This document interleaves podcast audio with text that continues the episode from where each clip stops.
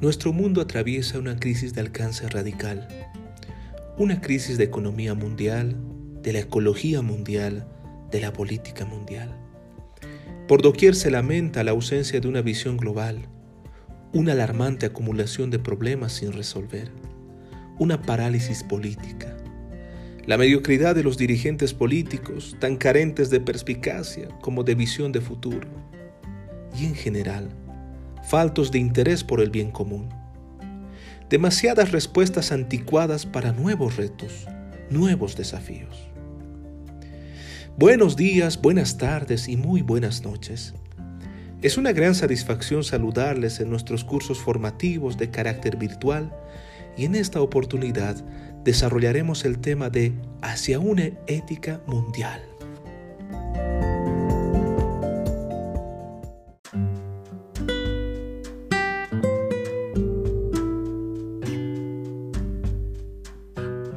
Cientos de millones de personas cada día más padecen en nuestro planeta de desempleo, la destrucción de las familias, la pobreza y el hambre.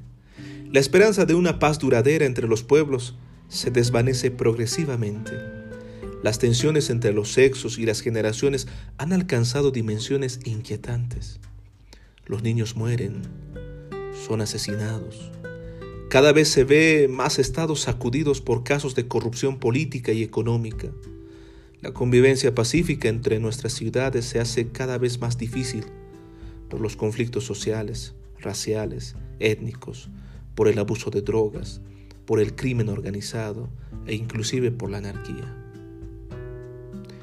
Por eso, tenemos que tomar en cuenta que todos somos responsables en la búsqueda de un nuevo orden mundial, que resulta imprescindible un compromiso con los derechos humanos, con la libertad, con la justicia, la paz y la conservación de la tierra. He aquí la importancia de una nueva ética mundial.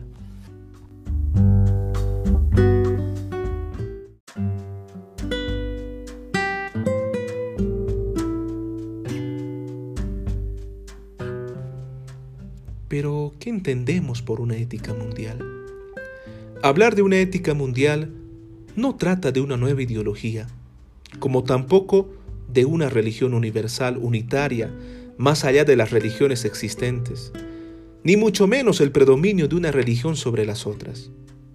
Por ética mundial entendemos un consenso básico sobre una serie de valores vinculantes, criterios inamovibles y actitudes básicas, personales, para vivir en convivencia pacífica con todos y todas.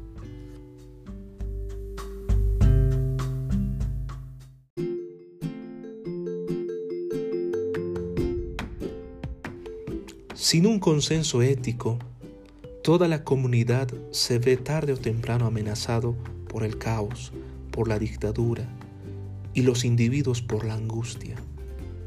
Aprender a convivir supone aprender a sobrevivir y a proyectarse conectándose con otros, con sus intereses y sus objetivos. Continuamente las personas se ven afectadas por el medio en el que se desarrollan o donde aprenden a desenvolverse. Por eso es importante construir un ambiente adecuado, donde el respeto y los valores sean primordiales para la convivencia. El proceso de socialización consiste en la apropiación de las experiencias sociales del individuo para poder integrarse en la sociedad. Así es, queridos estudiantes, apostemos por una nueva ética mundial. Conmigo será hasta la siguiente clase si Dios así lo permite.